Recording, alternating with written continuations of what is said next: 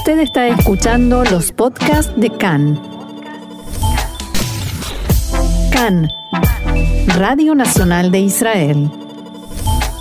El Ministerio de Salud informó que durante la jornada de ayer se registraron 7.445 nuevos casos de infectados con corona. Esta cifra representa el 6,21% de resultados positivos sobre un total de 144.000 pruebas realizadas. En Israel actualmente hay 83.809 personas con el virus activo. Sobre este total hay 1.191 pacientes hospitalizados de los cuales 726 están en estado grave y 195 requieren la asistencia de un respirador. Desde el comienzo de la pandemia, en marzo del año pasado, 7.511 personas fallecieron en Israel a causa de esta enfermedad. Respecto de la campaña de vacunación, más de 6 millones de personas se aplicaron la primera dosis, más de 5 millones y medio tienen la segunda dosis y durante el fin de semana ya se ha superado la barrera de los 3 millones de personas que se aplicaron este refuerzo de la tercera dosis y todo era festejo hasta que empezaron las noticias. Sí, porque esta tercera dosis que se encuentra en el centro de todas las miradas desde este fin de semana, el viernes pasado, tomó una decisión al respecto la FDA, la Administración de Drogas y Alimentos de Estados Unidos, Gaby. Exactamente, y de alguna manera muchos eh, preveíamos o esperábamos que no ocurriera lo que ocurrió, aunque aparentemente eh, a las autoridades israelíes aparentemente pareció no importarle. ¿Por qué? Porque la FDA lo que hizo fue aprobar la tercera dosis, el refuerzo de la tercera dosis, solamente para los mayores de 65 años y para aquellas personas eh, consideradas de riesgo, de riesgo, con alguna enfermedad preexistente.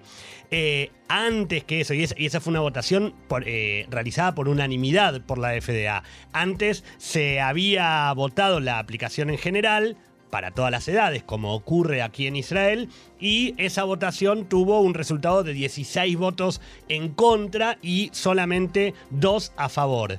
Las razones que adujeron en la FDA para el rechazo de la votación fue la falta de información suficiente de alguna manera para sobre la necesidad de aplicar la vacuna a la población en general. A lo que uno podría decir, ¿cómo que no hay demasiada información? Si aquí en Israel eh, nosotros estamos viendo que eh, baja o, por lo menos se, se, clava en una meseta la cantidad, por ejemplo, de casos graves. En Israel siempre tenemos información, nunca nos falta información. En Israel nunca nos falta información, exactamente.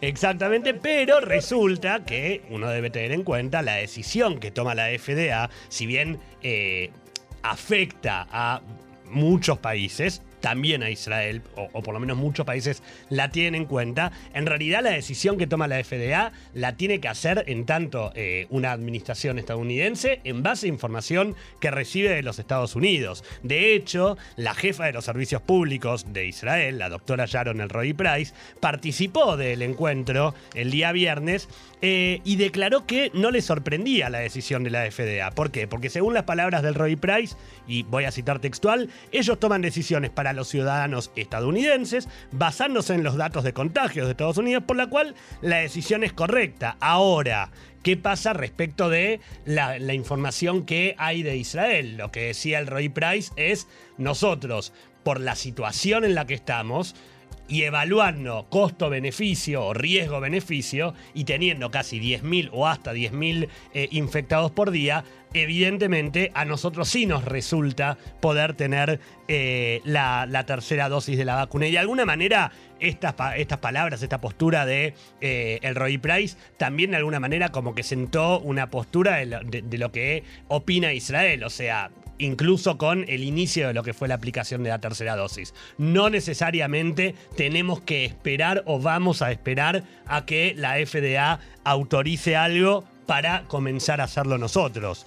Eh, además del Roy Price, eh, también el coordinador de lucha contra el coronavirus, el profesor Salman Sarka, eh, y, el, y, el, primer ministro Naftali Bennett opinaron al respecto de esta aprobación. Sarka, en línea con la postura del Roy Price, dijo que Israel brindó toda la información relevante para la votación y para la consideración de la, de la FDA y que eh, para él, al igual que lo que decía el Roy Price, es una buena decisión que Israel pueda seguir vacunando con la tercera dosis. Bennett, por su parte, lo que dijo fue que confía en que la FDA decida seguir próximamente los pasos de Israel y estima que gradualmente vayan abriendo la expansión a la tercera dosis.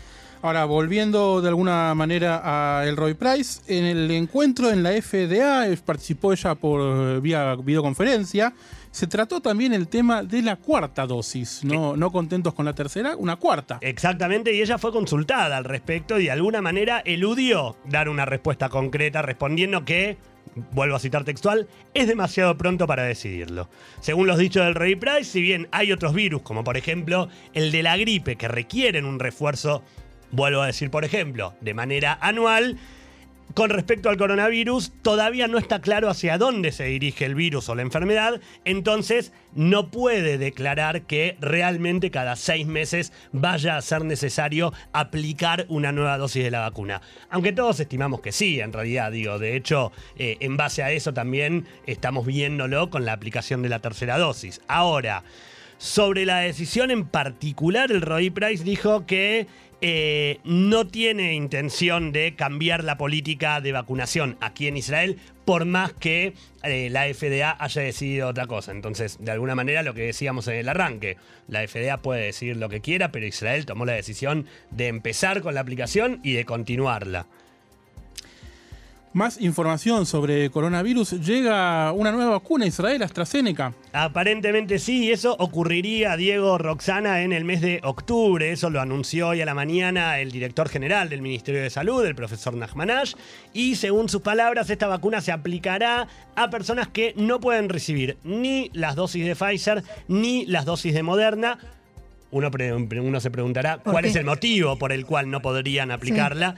Y es que resulta que hay personas que tienen cierta sensibilidad a los componentes de estas vacunas que, como ustedes saben, se basan en una tecnología ARNM que eh, no es la misma que utilizan otro tipo de vacunas. Por ejemplo, la de AstraZeneca que utiliza tecnología de virus muerto. Entonces, eh, lo que se especula es que gente que hoy no la puede recibir y que la quiere recibir pueda de alguna mm, manera tener la opción. tener la opción e inocularse. Otra vez va a haber cambios, cambio de tema. Hablando de cambios, cambio de, cambio de tema dentro de coronavirus, por supuesto, no tanto. Y hablando de cambios, que es algo que pasa mucho en este tema, eh, cambios en la campaña de autopruebas para los niños en las escuelas, otra vez. Bueno, cambio de tema y cambio de información así, en cuestión de minutos, porque eh, todo es tan eh, dinámico, como ustedes saben, que minutos, durante la mañana de hoy, mientras armábamos nuestro programa, se armábamos la, información contando que hubo, ustedes se acuerdan que está el tema de las autopruebas, que se realizó eh, el día anterior al comienzo del ciclo lectivo, que hubo algunos eh, desencuentros entre Ministerio de Educación y Ministerio de Salud por cómo llegó la carga de la información y eh, algunas responsabilidades que desde la cartera de salud decían que habían tenido los docentes respecto de cómo recababan la información de, los padres y de los niños.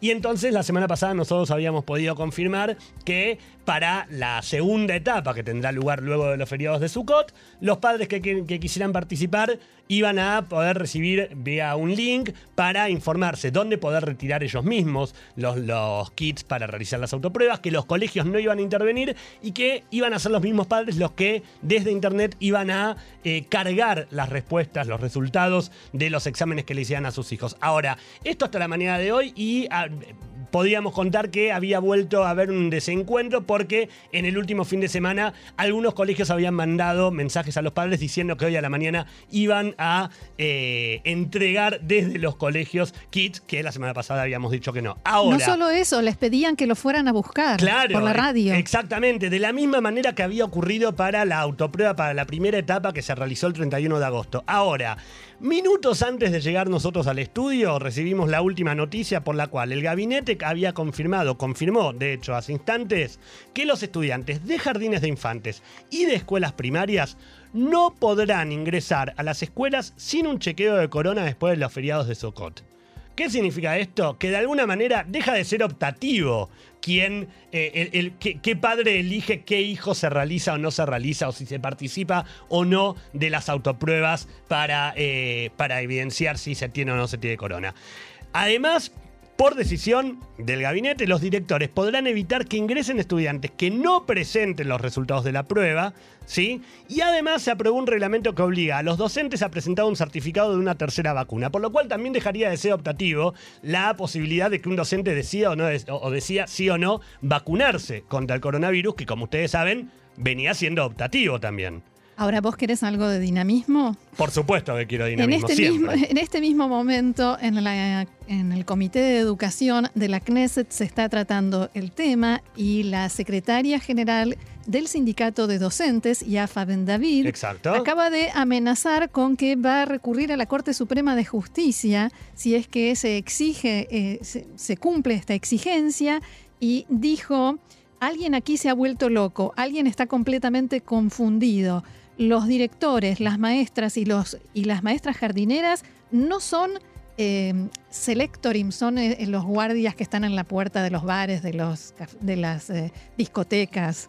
En, criollo patovica sería, ¿no? exacto, sí. Son educadores no son inspectores de corona. ¿Sabes cómo se diría? ¿Saben cómo se diría también eso en porteño básico? Cerrame la 8.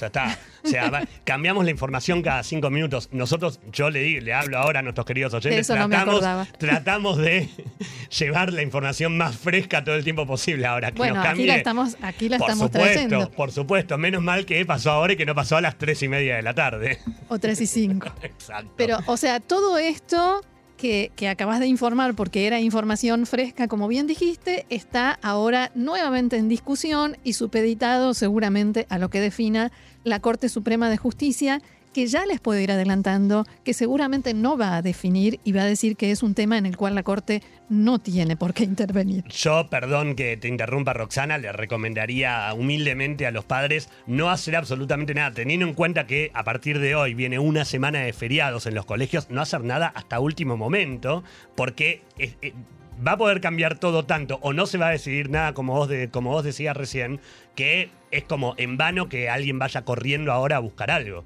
¿Sí? ¿No te parece que si lo dejamos para último momento quizás después sea muy complicado conseguir una eh, un test para hacerle, no sé, pregunto porque... Tenés razón, pero también... Mis hijos ya son grandes.